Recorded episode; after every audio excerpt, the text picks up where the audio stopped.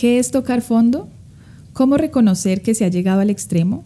Y más importante, ¿cómo salir de un extremo dañino y perjudicial cuando la mente no distingue entre lo que nos hace daño? Hace poco realizamos una encuesta en nuestro Instagram y TikTok sobre qué tan lejos habían llevado en Natusa o cómo tocaron fondo en ella. Y quiero compartir con ustedes algunas respuestas. Pero espera, hoy tenemos a Ángela Gómez con nosotras y tenemos que presentarla oficialmente. Bienvenida Ángela, ¿cómo estás? Hola, muchas gracias por la invitación, muy honrada de estar acá.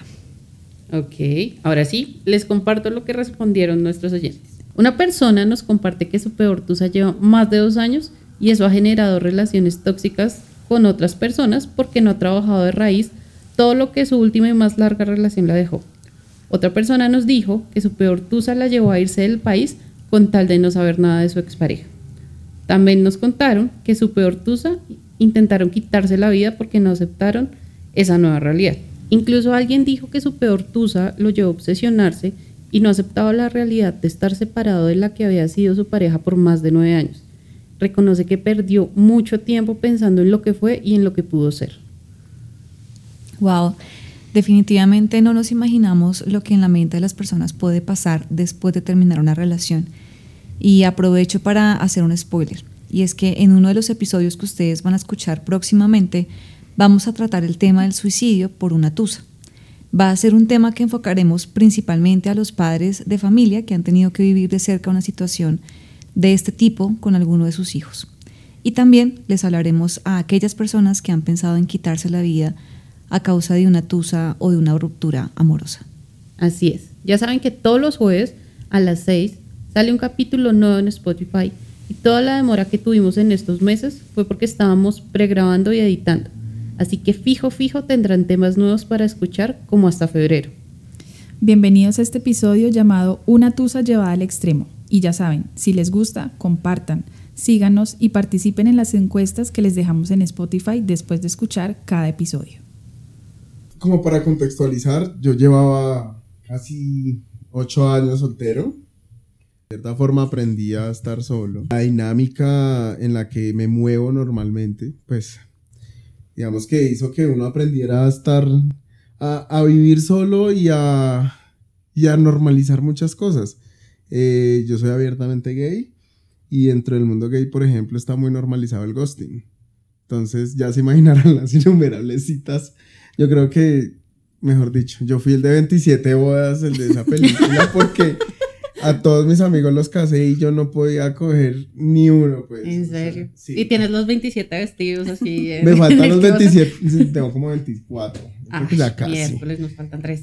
bueno, pero, al que llegues al 27, el 28 es el boss. Ahí ya llego. Entonces, claro, yo, digamos que esa dinámica de estar solo, eh, que fue una constante tanto tiempo, eh, en cierta forma, ese ex a mí me marcó el primer, o sea, digamos que yo he tenido tres parejas, ese fue el segundo, me marcó bastante que por eso me decidí quedar muy, muy buen tiempo solo antes de como de volver a conocer a alguien. Digamos que eh, durante esos ocho años hubo muchos matices y es algo que pues voy a tocar más adelante dentro del podcast. Y es que dentro de esos matices eh, conocí como la Bogotá cruda. Y la Bogotá cruda es la Bogotá de la rumba pesada, eh, la Bogotá donde estar soltero es tener un acceso de libertad demasiado grande y entre ese acceso a libertad, pues también el consumo de drogas. Hasta tal punto en que dentro de esos mismos ocho años de soltería, yo entré a un grupo de apoyo, entré a, a trabajar específicamente porque yo salí muy mal de esa relación me refugié en la fiesta, me refugié en, en, el licor, me refugié en, muchos, en muchas cosas donde toqué muchos fondos, me robaron, me dieron escopolamina, duré desaparecido tres días, eh, hice prácticas que no me siento muy orgullosos, eh, hice muchas cosas, realmente hice muchas, muchas, muchas cosas.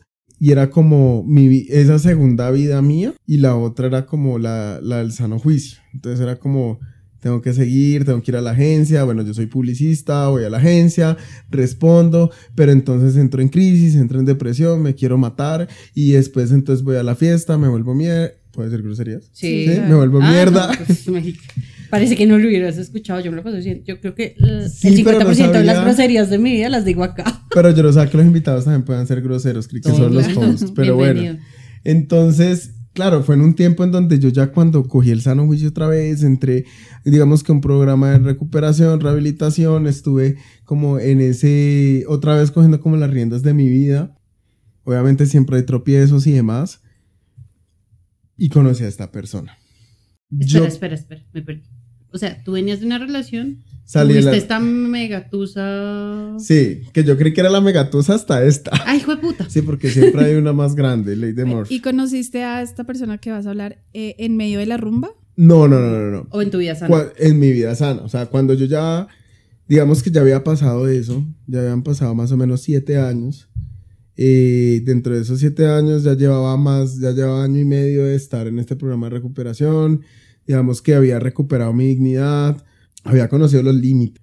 Volví a conocer hasta, volví a conocer una persona. Entonces para mí era como, puta, conocí por fin una persona después de ocho años. Ya voy a dejar de estar eh, asistiendo a las bodas de otros, ya voy a estar dándole el cuadre a otros, sino, o sea, por fin estuve con, con, con, con esta persona. Yo a lo conocí en Cali. eh, él no, él está en Bogotá, pero está de vacaciones en Cali. Y empezamos a charlar. Pues la dinámica empezó. Y bueno, digamos que las cosas fluyeron. Y justamente yo que empiezo a conocerlo y a los dos meses me dan la noticia de que me vuelven a trasladar a Bogotá. Entonces dije, no, pues perfecto. Eh, es una persona que es mayor que yo. ¿Cuánto? Uy, 12, 14 años. Ok, sí, hay una, hay, hay un, Hay una diferencia. generación ahí. Hay una generación, sí, Sí. de millennial a baby boomer. Pero, eh, nada, pues digamos que yo siempre he salido con personas mayores. O sea, como que siempre salió con personas de mi misma edad, un poquito mayores o mayores, y pues nunca había, o No, no es. sea, nunca he mirado para abajo. Miraré para abajo después de los 50. Pero por ahora todavía sigo mirando Cuando para quieras arriba. ser Sugar Daddy. Pues yo creo que el ingrediente más importante ahí es la plata, ¿no? Y no la tengo. y no la tengo. Entonces, sí, primer ingrediente, tener plata. Y ahí sí pensaría en ser sugar. Pues ya Es sabes, que- ya sabes a qué enfocarte. Pues es que les voy a ser honestos, mi objetivo de vida ni quiere ser sugar, es como ser la esposa del sugar. sí, que solamente se dedique a verse feliz, levantarse y hacer yoga y ya. Y no- ser una señora de las lomas. Sí, las de México, sí. Sí. Bueno, Rosales, no sé, me acepto Colina, de ser de por allá. De la Bogotá Premium y de verdad no estresarme por trabajo ni por amores. Y no me importa que el sugar me engañe, siempre y cuando me dé plata, pero no, todavía no he llegado allá. Ay, ay, tan lindo ese. Yo quiero. Bajé de peso, digamos mujer. que he bajado de peso, por lo menos que es importante para, para poder ser algún día un sugar.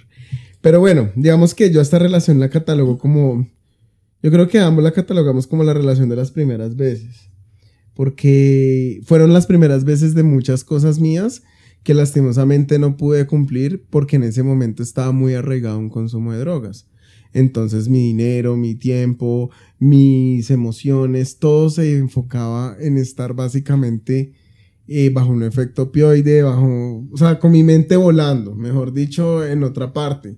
Entonces, por ejemplo, yo nunca había salido del país, yo nunca había ido a un concierto, tener una suegra que a hoy la sigo queriendo demasiado, tener unos cuñados, eh, era algo que para mí era muy nuevo y más que pues ustedes entienden que en el mundo gay no es tan normalizado como, como digamos en el mundo hetero, donde ay, la suegra, la suegrita, no, en el mundo gay de pronto primero hay que romper unas barreras Sí, total.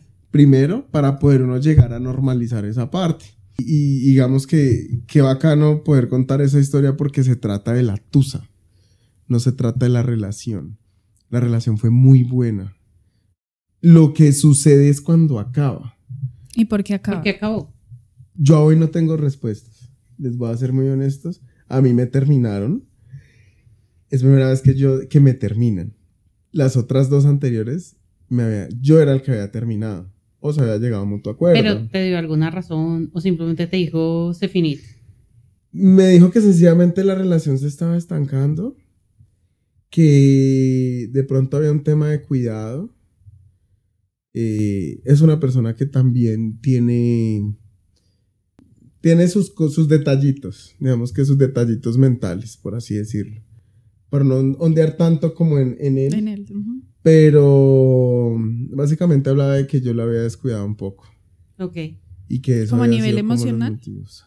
No ¿Que tanto ya eran más amigos o más eh, roommates, o qué? no, no, no, no tanto a nivel emocional, sino ya a nivel tangible, a nivel físico. No hablo a nivel sexual, sino como de los detalles que uno tiene con su pareja. Mm.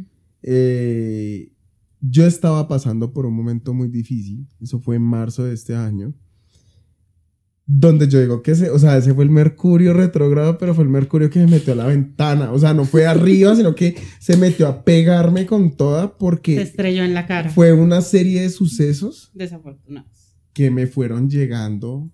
Entonces, bueno, primero. Entonces, primero el tema laboral, que es donde, digamos, que ocurre la primera parte. Resulta que yo estaba trabajando en una agencia, en la agencia se pierden unas licitaciones y por ende, pues las agencias de publicidad suelen, digamos que depender muchísimo de esta parte. Yo venía de otro, o sea, yo había estado con ellos, me fui para una agencia, regresé a trabajar con ellos y al mes me dicen, pasó esto y no te podemos literalmente seguir pagando, entonces te tienes que ir. Y yo fue puta. ¿Qué Sí. sucede ahí? Porque es el primer hilo para lo que viene más adelante. Cuando ocurre esto y me dicen esto, inmediatamente mi cuerpo, digamos que siempre he sido esas personas como que canalizan todo a través de lo, de, de lo gastro. O sea, que, que, mejor dicho, pelean y para el baño. Literalmente peleo y se suelta el baño. O sea, es así, literal. O sea, peleo, suelto como gavete. Entonces, claro, a mí me empezó a dar un dolor de estómago, un dolor de estómago cuando recién yo terminé, o sea, cuando me dijeron, chao, te vas. Cuando yo entrego el día del cargo, que fue el viernes, un viernes, el viernes antes de Semana Santa, No. sábado, a mí me terminan el domingo. No. De Ramos. El domingo de Ramos. Entonces, ¿qué sucede? Obviamente mi primera reacción de la tusa fue como, marica, ¿cómo me vas a terminar si me acaban de echar, huevón? O sea, es Sí, como... Como no encontraste un peor como momento. exacto, o sea, no es que es Semana Santa. O sea, es como, o sea, espera de, o sea, Dame un tiempo. dame un tiempo, o sea, no por lo menos. Espérate hasta Halloween. literal, o sea, y Carol G fue la más, la más acertada. Y como dices que somatizas todo lo que sientes en el Exacto. tema gástrico o digestivo, en ese momento también estabas enfermo. Claro, en ese momento, y digamos que lo que sucedió ahí fue que yo dejé de comer una semana antes. Cuando a mí me dieron la noticia, a mí me empezó a doler el estómago y yo no podía literalmente comer. O sea, literalmente comía una lata de atún de las más pequeñas al día. Obviamente yo con esta persona, pues a pesar de que vivíamos en la misma unidad residencial, más no en el mismo apartamento, pues yo no le decía a esa persona que yo me estaba sintiendo mal de, de estos temas porque no quería preocuparlo, porque justamente como les digo, él ya tenía una atención del trabajo, ya tenía como una serie de cosas, entonces yo estaba tratando como de ocultarle, venga, estoy teniendo problemas de, de que estoy somatizando el estrés, y además porque él está estudiando y está haciendo un posgrado, entonces estaba con su estrés, que no quería Cargarlo con cargarlo con esto, exactamente. Yo no quería cargarlo, ni cargar a mi familia, ni cargar a nadie. Y empecé a dejar de comer. Todo se dispara porque justamente estábamos donde su familia y hubo una comida que ya, o sea, yo estaba como intentando comer a la fuerza, pero no era porque no me gustaba la comida, era porque venía una semana con una, no- o sea, ya era una anorexia ni la tenaz y no era la primera vez que me daba anorexia. Yo sufría de anorexia a lo largo del tiempo, pero más que era como de, ay, me siento gordo y me quiero ver delgado, era porque yo desde los 20 sufro del colon. Tengo 33. O sea, desde hace 13 años sufría del colon y una de las características que me dejó, el- una como de las de las sintomatologías que me dejó el, el colon irritable fue el tema de la anorexia, porque justamente pues para uno evitar ese dolor de los, de los retorcijones, no comía, sencillamente. Eso fue el acabose él se emputó, eso me quitó el plato, fue y lo botó, casi que me quiebra el plato en la cara. Entonces yo como que, entonces no sabía cómo decirle, llegamos a la casa y a mí me terminó por un mensaje de WhatsApp. No, me creas tan pendejo. Me hubiera preferido un mensaje de texto, hubiera menos. Pero bueno, Un el post-it punto- como en, un post-it un post-it me, sí, un post-it me hubiera servido más. O sea, pero él tomó eso como un desplante tuyo con su familia de pronto. Sí, él lo tomó inicialmente como un desplante, pero creo que aprovechó para soltarlo todo. Y no lo culpo. Tal vez fue en su florero de Llorente, como diríamos, como que es la cosita que rebosó lo que ya venía. Sí, También casi. sí, yo La creo porque les voy a ser honestas, a esa, la anterior relación que yo tuve, yo una vez terminé porque por un desayuno. Porque el des- o sea, digamos que la relación siguió después y todo, pero yo me emputé y terminé porque el desayuno, no me acuerdo por qué fue, pero fue por un desayuno, porque el huevo se corrió dos centímetros, algo así. Y lo quería perfecto y así. Pero no, no es que lo quería la otra persona, yo era el que lo estaba cocinando. Y ese fue mi florero de Llorente. Por eso yo digo, pues tal vez ya venía de una forma muy acumulada, que no lo mostraba, al igual como yo no estaba mostrando otros síntomas, que en cierta forma también estaba cansado de lo que venía, pues una persona que sufre depresión, ansiedad, eh, con una persona que nunca ha abordado ese tema, duele. Pero digamos que uno hacía el mejor esfuerzo para, para poder, eh, para que eso no fuera el eje de la relación, básicamente. ¿Qué sucede con esto? A mí me terminan esa Semana Santa. Yo la verdad siento, y yo se lo dije a él, y digamos es una filosofía de relación que yo tengo, y es que yo no termino y vuelvo. Hoy se acabó. Se acabó y se acabó. De, no importa quién tome la, decisión, porque precisamente lo que yo trabajo mucho es en mi paciencia, tolerancia y empatía, para que si se toma una decisión de esas, es porque realmente se acabó. Y yo sentía que los argumentos eran tan pobres, pero también lo digo, pues lo digo desde el ego realmente, que eran tan pobres para yo tomar esa, o sea, como para que se hubiera tomado una decisión de, oye, si tú sientes que la relación se está trancando, pues no me la chantes a mí, la solución es de dos. ¿Qué hacemos? Entonces él me decía, no, es que lo venimos haciendo desde hace mucho rato. No, bebé, o sea, y yo le decía a él, yo soy una persona que le tienen que repetir y puede joder. Pero le dije, yo soy una persona que tiene mil cosas en la mente, al igual que vos, repíteme las cosas que yo las hago. Ahí tengo una pregunta. ¿Era la primera vez que él o tú manifestaban como que había algo, un problema que tocaba solucionar o esto ya había pasado? O sea, Ya había ¿ya habían. ¿ya habían hablado antes? Sí, ya había sucedido a lo largo de, de año y medio, casi, y llevamos por los dos años de relación, pero no era una constante, o sea, no era como que ese problema lo hablamos cada semana. Si lo habíamos hablado dos veces antes, eh, en el pasado, se había hablado, pero digamos que no había sido tan... Si no era la constante de todos los días y la pelea de todos los días, no. No. Y esas dos veces que lo habían hablado, ¿habían llegado a algún acuerdo o algo para, para solucionar o lo dejaron pasar? No, lo dejamos pasar. O sea, yo creo que, y algo que yo le decía a él es como que no tenemos que ir a dejar un acuerdo contractual de que venga, usted tiene que lavar los platos y usted tiene que hacer tal cosa, no. Sino como que cada uno entiende desde su madurez qué es lo que tiene que hacer para mejorar. Entonces, digamos que se hablan y ya cada quien genera sus propios compromisos para que las cosas funcionen. Digamos que por eso les decía, la relación no fue, o sea, la relación fue muy sana realmente. No fue una relación de celos, no fue una relación posesión, no fue una relación donde se involucrara cosas tóxicas, realmente. Se manejaba mucho la libertad, eh, los espacios de uno y el otro, el respeto y demás. Entonces, por eso a nosotros, eh, generalmente no era vernos pelear. Realmente era muy raro. Listo. Bueno, ya sabemos que no sabemos por qué terminó. No sabemos, o sea, yo todavía, y realmente hoy no quiero encontrar un argumento, porque ese fue mi, mi mayor motivante para llevar la tusa al extremo. Querer- ¿Cómo llevaste la tusa? Entonces, ya para, ya lo otro, porque es que falta la parte también, de, en el domingo de Ramos, obviamente pues yo había dejado de comer tanto. Eh, Estabas débil.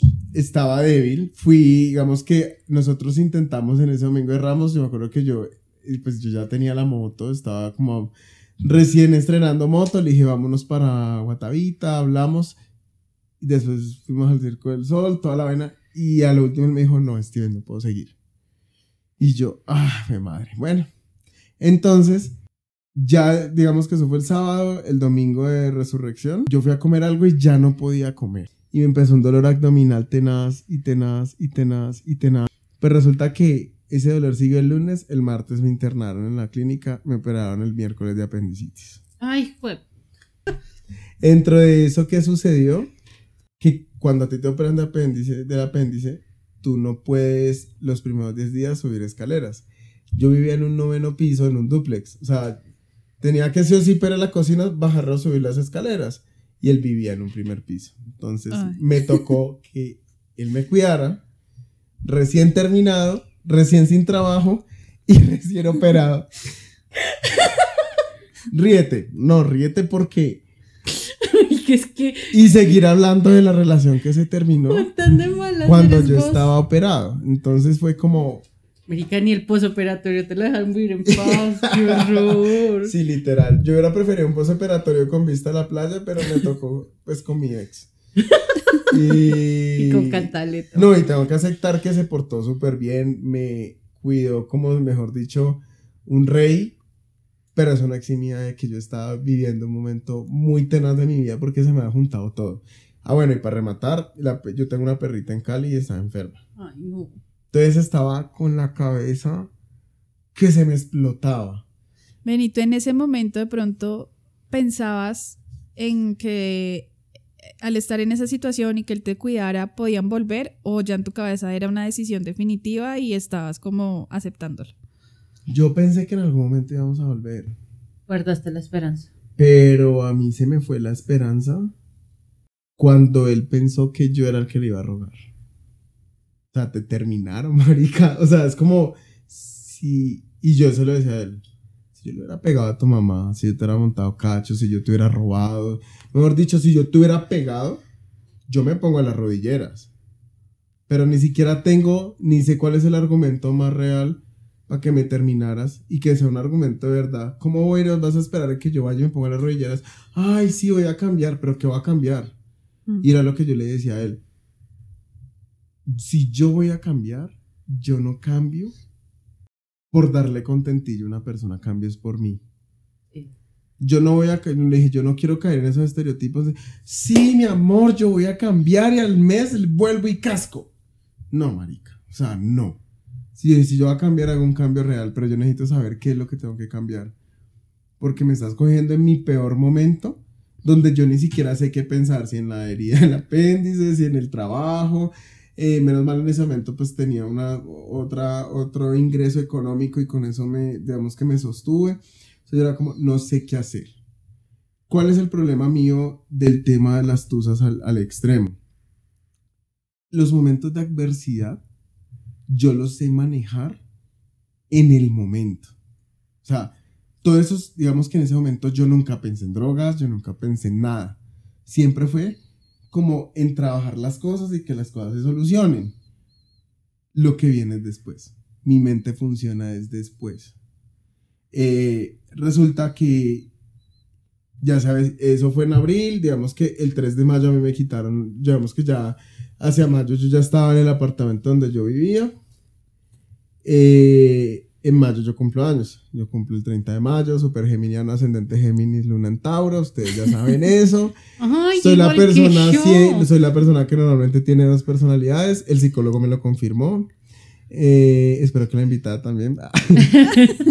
Entonces, De, hecho, lo anoté aquí, dos, dos personalidades. Sí, ¿Sí? entonces, Eso se nota porque a mí me da miedo, yo tengo tres.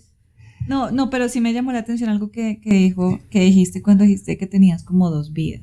sí, el día de mi cumpleaños, el día anterior, realmente los tres días anteriores, entré en una depresión muy tenaz, porque, pues, estaba tan reciente mi cumpleaños versus todo lo que había sucedido, que yo en- empecé a llorar y a llorar y a pensar y a, y a preguntarme por qué acabaron las cosas y por qué sucedió lo que sucedió. ¿Qué pasa? Cuando a mí me dicen que terminé, a hoy pues ya sé qué fue lo que pasó, gracias a, y, y se lo agradezco muchísimo a mi psicóloga de confianza, salió el otro Steve. Yo me vine a dar cuenta hace poco que tengo un trastorno límite de personalidad, que es mi segunda vida, que es el Steve, que es extremo. Es, yo lo apodé el Venom. Es como se han visto todos Venom. Sí. Sí. No. Eh, Ella no. Increíble, ¿no? Bueno, pero no hablaremos de eso. Eh, en otro capítulo me vuelven a invitar y hablamos de por qué no se ha visto Venom. Porque bueno. no es geek como yo. No es chévere. Ah, ok. Venom es el- un enemigo natural de Spider-Man, pero al mismo tiempo es un antihéroe. Entonces lo que hace es que Venom vive con- en un humano, es un simbionte, le dicen simbionte, y, y es como si él puede salir en cualquier momento y se transforma, eh, y es más extremo que el humano que, este- que habita ahí. Cuando es más extremo es que más desinhibido y hace cosas diferentes Pero está matando al Steve real. pero está matando al humano. Digamos que en algún momento él va a quedar y va a buscar otro. Entonces empezó a salir y desde el momento en que él me dijo se acaban las cosas, lo que hizo fue disparar al otro. Lo soltaste. El otro estaba, digamos que Dormido. dormido durante la relación porque yo estaba alimentando a mi lobo. Yo siempre digo el lobo blanco y el lobo negro. El lobo blanco era el que yo estaba alimentando. El lobo blanco se puso muy triste y salió el lobo negro y empezó a acabar con todo. Entonces, como el 27, 28 de, de- de mayo, empecé a consumir. Eh, digamos que antes yo consumía cocaína, marihuana. Esta vez llegué al límite y empecé a consumir metanfetaminas. Eh, empecé a inyectarme metanfetamina y ketamina. Hasta tal punto en que yo entré en una sobredosis a las 5 de la mañana del 30 de mayo, que era mi día de cumpleaños. Yo estaba en un motel. eh, salí como a las 4 y media de la mañana en la moto, súper irresponsable. Y cuando llegué a la casa, entré en una... Ya no tenía la droga. O sea, digamos que no estaba consumiéndola, pero tenía tanta droga de cuatro días consumiendo, inyectándome, que entré en pánico. Entré como en un ataque de pánico de, es mi cumpleaños. Yo tenía home office ese día y, yo era como, no sé qué hacer. Ya, y el corazón empezó tan fuerte que por primera vez en mi vida quería que se parara el corazón. Porque yo sentía que él se salía. Y decía, quiero que pare esta mierda ya. Ya no quiero vivir. Y en esas, pues, eh, en donde estaba consumiendo, el dealer mm, conseguí una inyección de adrenalina. Porque él me decía, si se siente muy tenaz, se la inyecta en la pierna. O, o en un lugar, pues yo le decía, no me la puedo inyectar en directo al corazón porque no sé cómo es. No sé, no, eso, para eso hay que tener habilidad. Hay que tener una habilidad especial. Me dijo, inyectes en la pierna. Sí, viaja rápido. Cuando empecé ya a sentir, ya a temblar y ya sentía como que me estaba como durmiendo, me inyecté la adrenalina y otra vez volví. Y, y ahí fue donde empezó realmente lo peor. Eh, no se imaginan que, pues yo tenía, no fue hasta mediodía. Si no se imaginan lo que es llegar a la oficina y cuatro horas antes te estabas muriendo.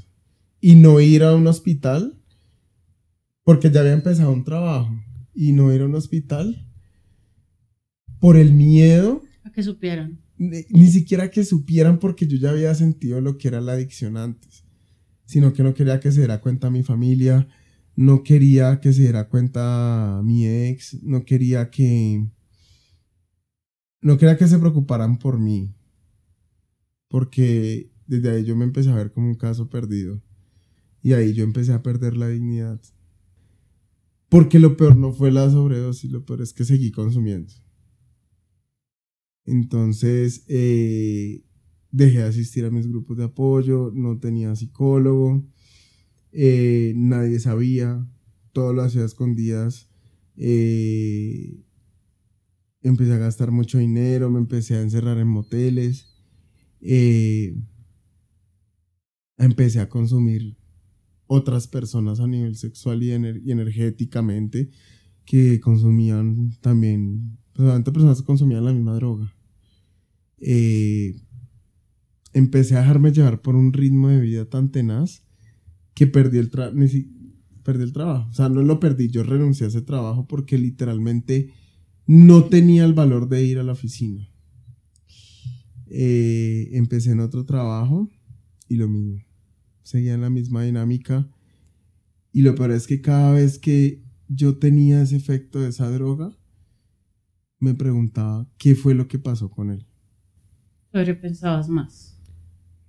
Que yo decía, ¿por qué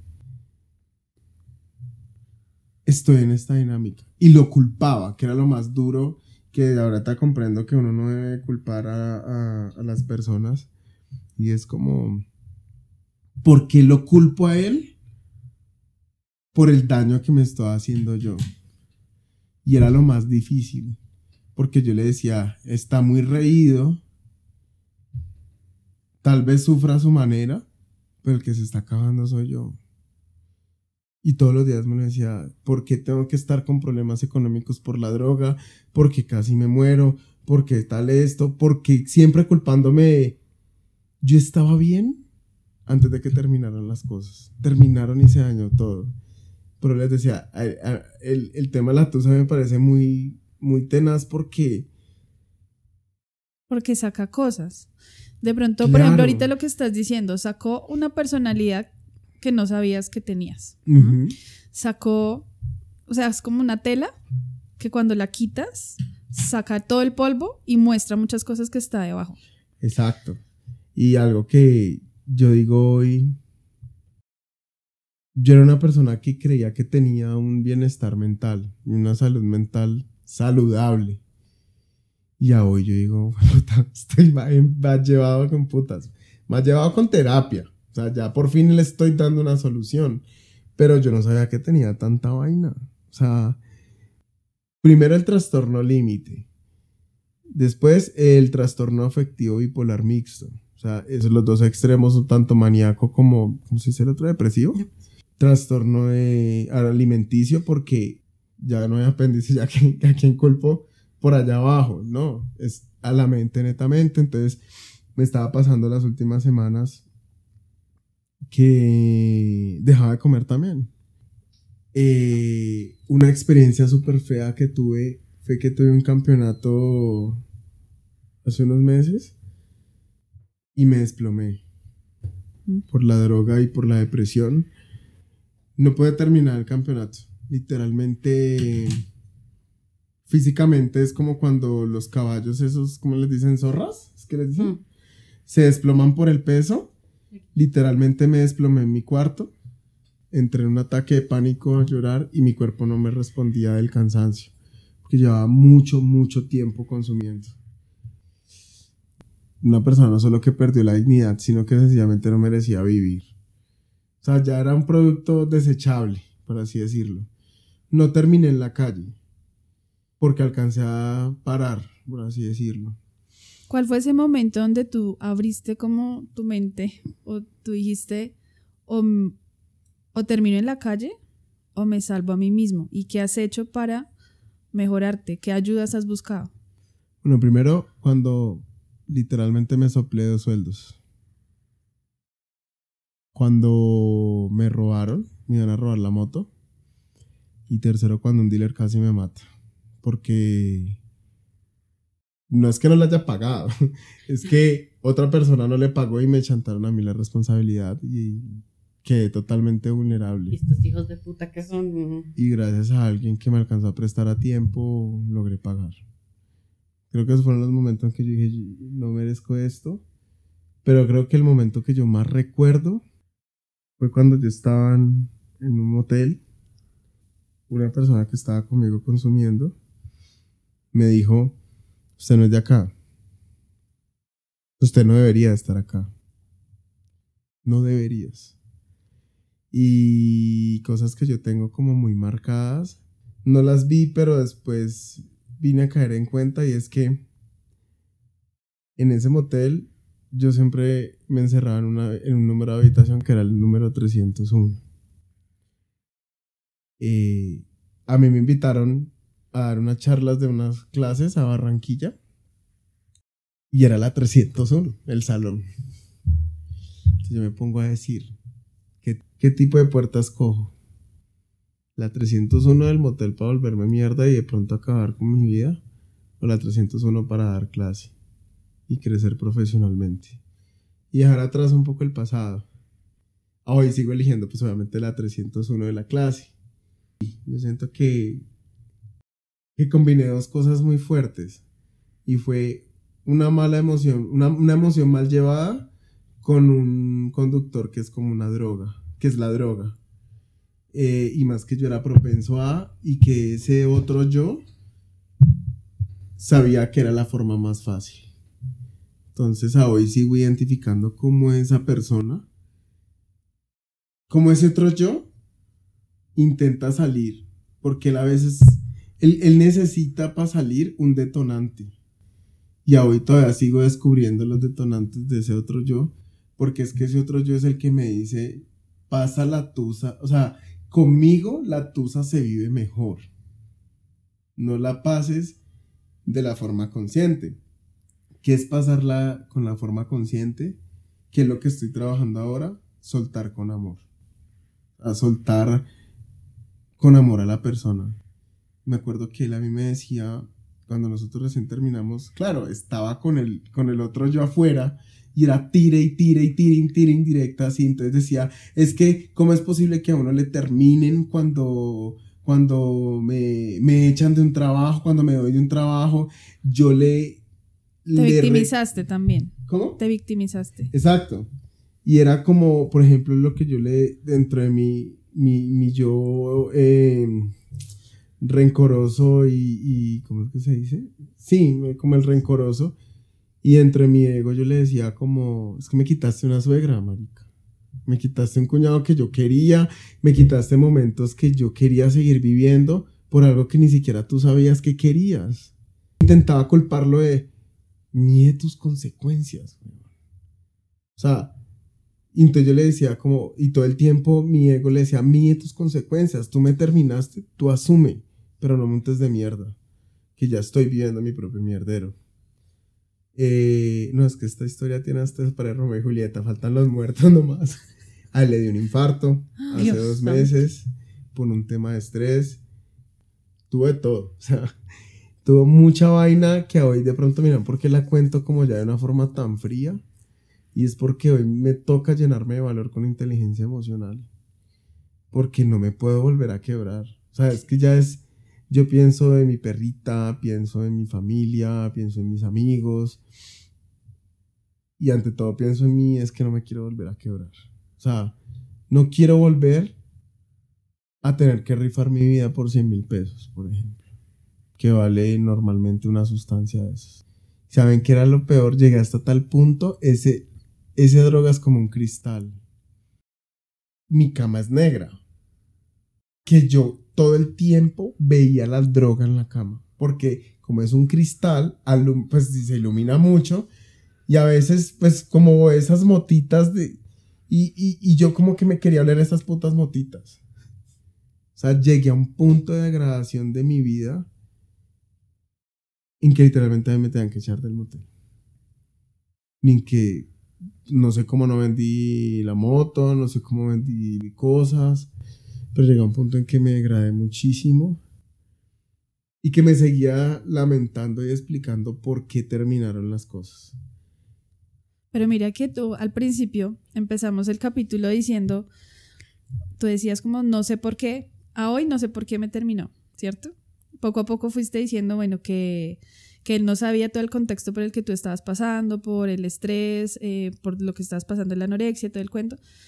Pero a veces una simple explicación puede evitar un montón de cosas a nivel mental. Una explicación y a veces llega y a veces no. Y cuando llega, pueda que no sea suficiente para uno. Uno tiene muchos porqués y, y cuando se los resuelven, pueda que ni siquiera eso te da paz. Sí. ¿Sí? Porque uno quiere una respuesta y de pronto no es lo que uno espera. Pero cuando no hay esa respuesta a esa pregunta del por qué, pues hay mil cosas que pasan por tu cabeza que no se han resuelto y pueden llevar a que tú en tu, en tu momento de, estar consumiendo, pues evitas pensar en esos porqués, evitas pensar en esas posibles respuestas y solamente evitas esa situación. Lo que haces es posponerla. Sí, lo que yo hice, digamos que la herramienta perfecta para posponer, ¿cuál era? Pues estar dopado, estar drogado. Y tienes toda la razón. Hubiera sido una respuesta más contundente. Y, y creo que concuerdo. Tal vez tenía muchas preguntas. Tal vez la respuesta era simple. Lastimosamente hoy yo ya no quiero conocer esa respuesta. Porque ya por fin me estoy levantando y no sé qué consecuencias pueda tener esa respuesta hoy. Cuando ya van como seis meses de haber acabado. Y es como, prefiero responderme a mí preguntas en positivo. Prefiero como preguntarme qué voy a hacer por mi amor propio, qué voy a hacer para mantener mi dignidad, qué voy a hacer para no volver a caer en las drogas, qué aprendí para cuando conozca a alguien, cómo tengo que armar mi corazón. Digamos que conocí a alguien dentro de este proceso que ha estado muy cercano, pues como que no somos nada, o sea, estamos saliendo, conociéndonos, pero ha seguido muy detallado este proceso. Y es el contraste, o sea, como que me ha ayudado a entender un poco desde el amor propio. Entonces, ¿cómo trabajo desde el amor propio esta parte? Porque realmente, pues llega un punto en que yo mismo dije, yo no tengo solución a esto. Ni siquiera tengo solución a mi vida, o sea, es como, me quiero dejar ir. Y era, y, entre otras, lo que a mí me motivaba a que la depresión siguiera era culparme llegó un punto en que yo me culpaba demasiado. Entonces me, culpaba porque entonces fui cruel con la persona porque le empecé a tirar indirectas de muchas cosas. Eh, me culpaba porque pronto no fui suficiente para alguien. Claro, lo que estaba haciendo era llamando a esa depresión para que saliera el otro y me fuera a volver mierda. Yo creo que la gran conclusión aquí es, primero, no vuelvo a darle mi vida entera a alguien. Segundo, no vuelvo a orinar las redes sociales. Es así, es la yo creo que es la primera. Alto, ¿por qué? ¿Qué pasó? No, porque yo tenía miles de fotos. O sea, era muy duro. Además que mi hermana, tengo una hermana que fuera del país, me regaló esos portarretratos inteligentes. Y yo me levantaba y la todas las fotos con él y yo era como, uy. y yo era como, y la foto de los viajes, y la foto de los conciertos, y yo era así como. Ay, cambiemos la galería. Ponga gatos. Entonces, primero, el mejor consejo, no orinar sus redes sociales con tantas fotos de alguien. Y además porque me dolía mucho que la gente me empezaba a preguntar. Marica, que falta empatía con la gente si ustedes ven, o sea, como que... Tú lo dijiste empezando el programa, a la gente le encanta el chisme. Sí, o sea, el pero chisme es pues- vida, pero también... Yo digo que el chisme es vida, pero el bochinche es el que, el que mata. Es que una cosa es chisme, o sea, este capítulo nosotros llevamos planeándolo desde la tercera temporada Sí. Ujú. y fue como, güey, no, o sea, Sí, Es muy reciente. sustan- Sí, está No. faltaba sustancia. esto, o sea, esto, o sea. Y ahorita que estaba escuchando tu historia, o sea, yo hice todas las caras del mundo y yo decía como, ¡fue puta! O sea, obviamente tú ya lo estás contando cuando ya trascendió todo un montón de cosas. Sí. En ese momento, el chisme es malicioso. Uh, El chisme es, yo simplemente quiero saber por qué no aparecen otra vez ustedes en la foto. Marica, ¿qué te importa? Espérate a que yo esté bien y te cuento la cosa. Pero bueno, literalmente yo, con, yo hablé con alguien en estos días y me dijo, pero ¿por qué terminó todo si se veían tan felices? Y yo, no digan eso, marica. las redes sociales son La- una farsa, marica. No, y más que una farsa No, es es que yo creo que cualquier comentario no va a caer bien. en este Porque no falta el que dice, ay, yo sabía que no, e- no iba para ningún lado. Entonces también duele. Uy, marica. Sí, Sí, también. cualquier- Bueno, cosa, que yo entonces- prefiero que me digan eso a que me digan Pero si Lo- tan si todo era tan feliz y salían y qué pasó y yo dije que dejaron de publicar fotos y yo dije terminaron, es que me lo dijeron así, yo quedé así como, uy marica, yo en mi puta vida vuelvo a orinar mis redes sociales así, por lo menos pura historia y que eso acaba a las 24 horas, pero Y no, todo el mundo la ve. no y no solamente eso, es que yo digo, pues imagínate cuando vas a conocer a alguien y te mire el feed de Instagram y diga, uy no marica, pero estás como reciente, ¿no? Y lo otro que más me emputa que me han preguntado Esta es la decoración ¿Por de qué Navidad del año pasado. terminaron? Y yo decirles, No sé. "Mm, ¿me terminaron? No fue fácil afrontar y decir que me terminaron cuando alguien que ha sido tan egocéntrico. Cuando yo he sido el que terminé de decir, no, es que me terminaron, es como el homólogo de no, es que me echaron del trabajo, es como, ¿qué hiciste de mal? Entonces la gente empieza a especular, uy, montó cachos, mínimo hizo algo muy grave, es fastidioso. Pero ¿sabes qué pasa ahí? Que es que uno le da mucha importancia a la opinión de los demás o a lo que cree que van a pensar los demás. Porque pues ¿qué, pasaría si tú dijeras, no, fue un mutuo acuerdo? ¿Se van a ir a donde la otra persona a preguntarle, oye, ¿es verdad que fue mutuo acuerdo? No. ¿Sí? Pero uno, uno llega hasta pensar en que, no, no, van a pensar esto, van a pensar que soy lo peor, van a pensar que soy mal profesional, que, o sea, a la derrota, al fracaso, y nadie sabe esa otra parte. No tienen cómo comprobarlo. Nadie va a llegar tan chismoso de verdad a preguntarle a la otra persona. No, yo creo que hay gente que llega hasta allá. Que eso se conoce en las dos versiones. Montan podcasts. No, me ah. Ay, no pasa. Yo, nosotras jamás en la vida montamos este podcast porque alguien haya estado cerca de una cosa. Jamás pasó eso. sí, o sea, no. Eso no pasó. Ni por. No, o sea, esto nació. No. Cerremos mejor micrófonos porque como una terapia. Hay algo que yo quisiera decir porque me llama la atención, algo que, que, que has dicho varias veces y es como yo me quiero morir, yo quiero dejar de, de estar aquí.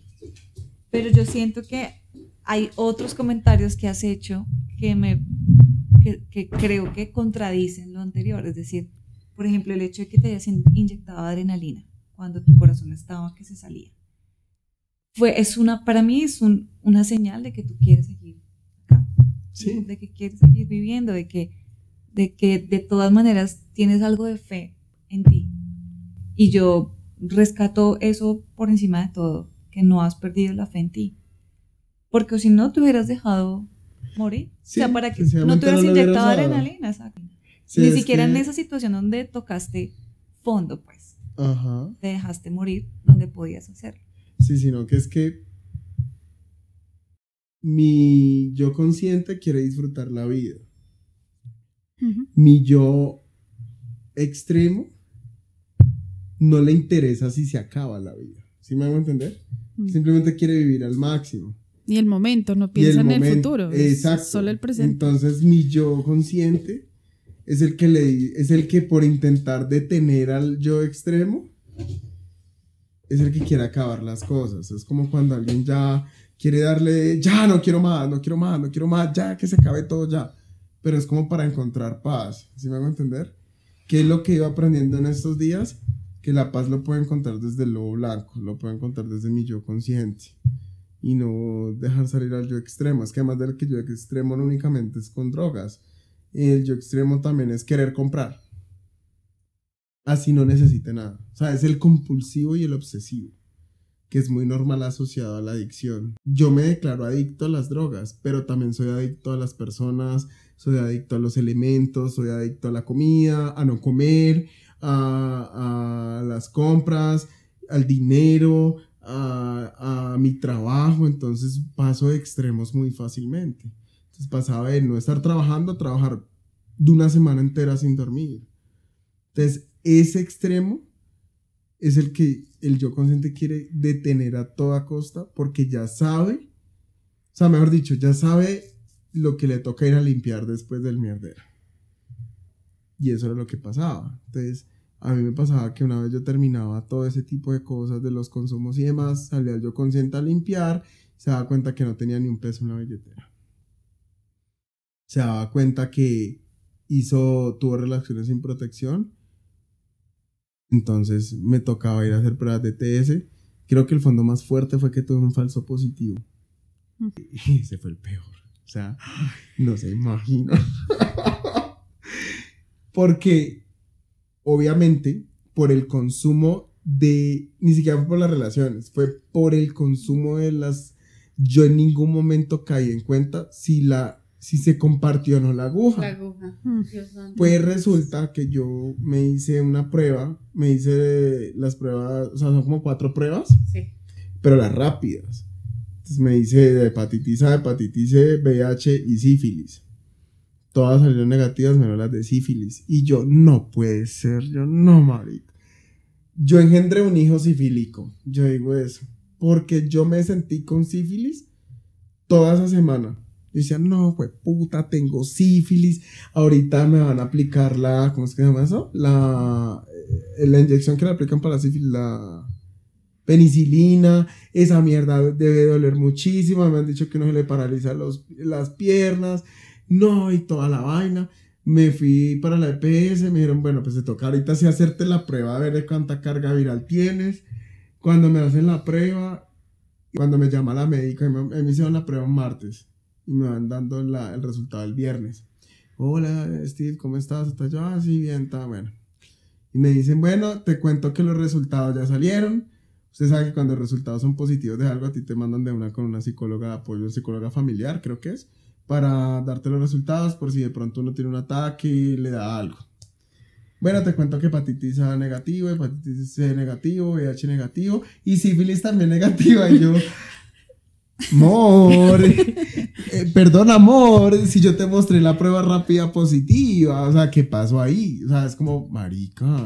Me dice, no, no tienes nada de carga. Y yo, pero si usted vio la prueba, marica, y me dijo, no, es un falso positivo. Suele pasar. Yo como que, o sea, yo había, yo, en serio, yo me Marica, en parte es como castigo divino, es como, ah, sí, venga, yo le doy para que aprenda. como los embarazos psicológicos que uno ya siente el niño adentro, yo sentía al niño sifílico en mi cuerpo, porque cualquier dolor que me da esa semana, yo no asociaba a eso. Te dolió una uña y tú, eso es la sífilis, que te está atacando la uña. Los ojos no veo, no. Tienes los ojos cerrados. sí contraje unas, unas cosas diferentes a raíz del consumo de drogas eh, entre esas fue, bueno, yo siempre sufrí dermatitis, porque yo entreno en piscina y demás, pero la tenía muy controlada y además era muy sutil. Cuando empecé a consumir una droga que te seca, porque literalmente dejas de comer y dejas de tomar agua y dejas de dormir por días, porque es parte como del efecto que da esa droga, a mí se me empezó a secar y la dermatitis sucede cuando se seca el cuerpo. Entonces, entonces resulta que a mí se me empezaron a secar los ojos. Y me empezó a arder y todavía, ya quedo con eso de por vida, dermatitis en los ojos. Entonces, ¿qué pasa? La luz blanca, la luz solar, cuando a mí me dan los ojos directamente, me empieza a salir unas costricas y el ojo se me pone rojísimo, que literalmente se me cristaliza el ojo por la dermatitis. No sé si, bueno, sé que el micrófono no se puede ver, pero lo describiré y las presentes lo ven pero generalmente todo esto lo tengo rojo.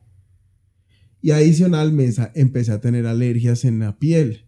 Eh, al principio creía que era por un tema de coagulación, de pronto me inyecté, o sea, me inyecté mal o algo por el estilo. Fue como lo más fuerte que a mí me dio, obviamente pues los ataques de pánico, ya cosas que no podía, o sea, que se me iba el aire, se me iba, no podía moverme casi el cuerpo cuando tenía el efecto de la droga, o sea, no el efecto inmediato, sino el posterior a, como la recuperación ante la droga. Por también el hecho de estar eh, dormido tanto tiempo, eh, despierto tanto tiempo, perdón, y sin comer. Tal. Ven, ya para, para cerrar, pueda que pase otro, otro episodio más adelante, por ejemplo, que te vuelvas a quedar sin trabajo o algo así que, pues Dios no lo quiera, pero algo que de pronto pueda detonar otra vez ese Steve extremo como dicen, tú yo del futuro, ¿qué te consejo, qué consejo te darías a ti para no caer otra vez en esa situación? Bueno, básicamente creo que el ejercicio daría a ese yo arrepentido de haber hecho todo. O sea, del, del que estuvo en ese momento antes de morirse, que quería que se le parara el corazón. De ese yo que estuvo con esos nervios porque un dealer lo estaba amenazando con matarlo. Creo que sentaría a ese Steve que está en ese momento para sencillamente decirle la vida vale la pena. Y no solamente que vale la pena, sino vale la pena vivirla bien. Y que no tengo que darle control a los demás. Tengo que, más que ponerle control a mi propia vida, es ponerle esperanza y motivación. Ni darle poder a Venom. Ni darle poder a Venom tampoco. Mm. Es que creo que el momento en que le doy poder a la otra persona, estoy dejando totalmente vulnerable a mi lobo blanco. Que así se esté alimentando, es como se está alimentando, pero está rodeado de otros que le van a atacar. O sea, Entonces antes se está engordando para que lo maten. No, es que tu analogía de Venom es totalmente la mejor analogía para esto. O sea, Venom lo que hace es que acaba con, con quien, la persona que está, está ahí. Pero tú no vas a tener la posibilidad que tiene Venom de, ah, se acabó este y me voy para otro cuerpo. Eres tú el que se va a morir y Venom se va a morir también. Claro, es que eso era lo que yo decía. si mato a Venom, igual me voy yo, pero se acaba. Era como me quiero morir. Es que si mato a este, se va al otro, pero se acaba y queda en total paz. digamos que era como esas reflexiones que uno dice trabado a las 5 de la mañana con una sobredosis encima y casi pegándose una, enchutándose una adrenalina. Pero son cosas que uno piensa. Y, creo que por fin entiendo a muchas personas. Me acuerdo que, ya para terminar contando una historia, una chica que trabajaba con, con este personaje se suicidó hace poco. Pero no fue por un tema tanto de drogas, fue por un tema de su depresión y toda la vaina. Y pues no quiero traer la colisión porque de pronto la mamá o el papá o algo.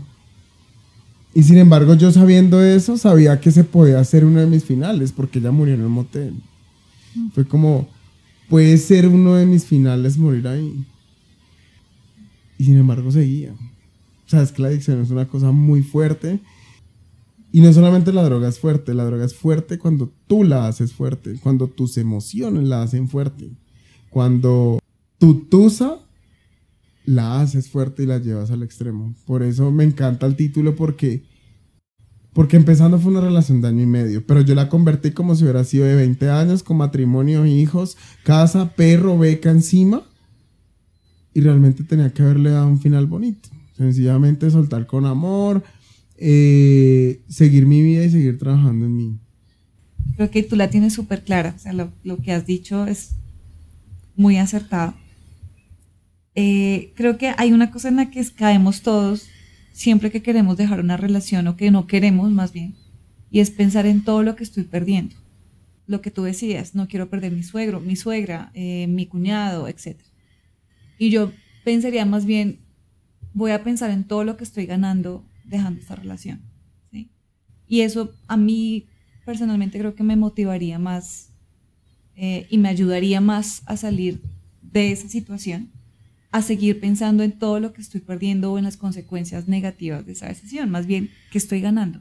Ok. y creo eh, que tú también lo has pensado, que no sé, pues... Pues yo creo que más que ganar y perder, yo lo vi más que estoy aprendiendo. Exacto. Eso es como lo que la terapia me ha enseñado. Ahorita. Y lo que mis amigos, bueno, algo que me, y lo quiero decir públicamente, no puedo decir sus nombres, pero hubo cuatro personas que estuvieron al lado mío. Uno de ellos es como mi hermano, es mi sobrino, pero somos contemporáneos, entonces como mi hermano. El otro es la psicóloga. Eh, una amiga, muy amiga mía, y la persona pues con la que me estoy conociendo yo no quise abrir mi historia, Alma, pero ya voy, ya me imagino que si me escuchan, pero a mi familia y demás.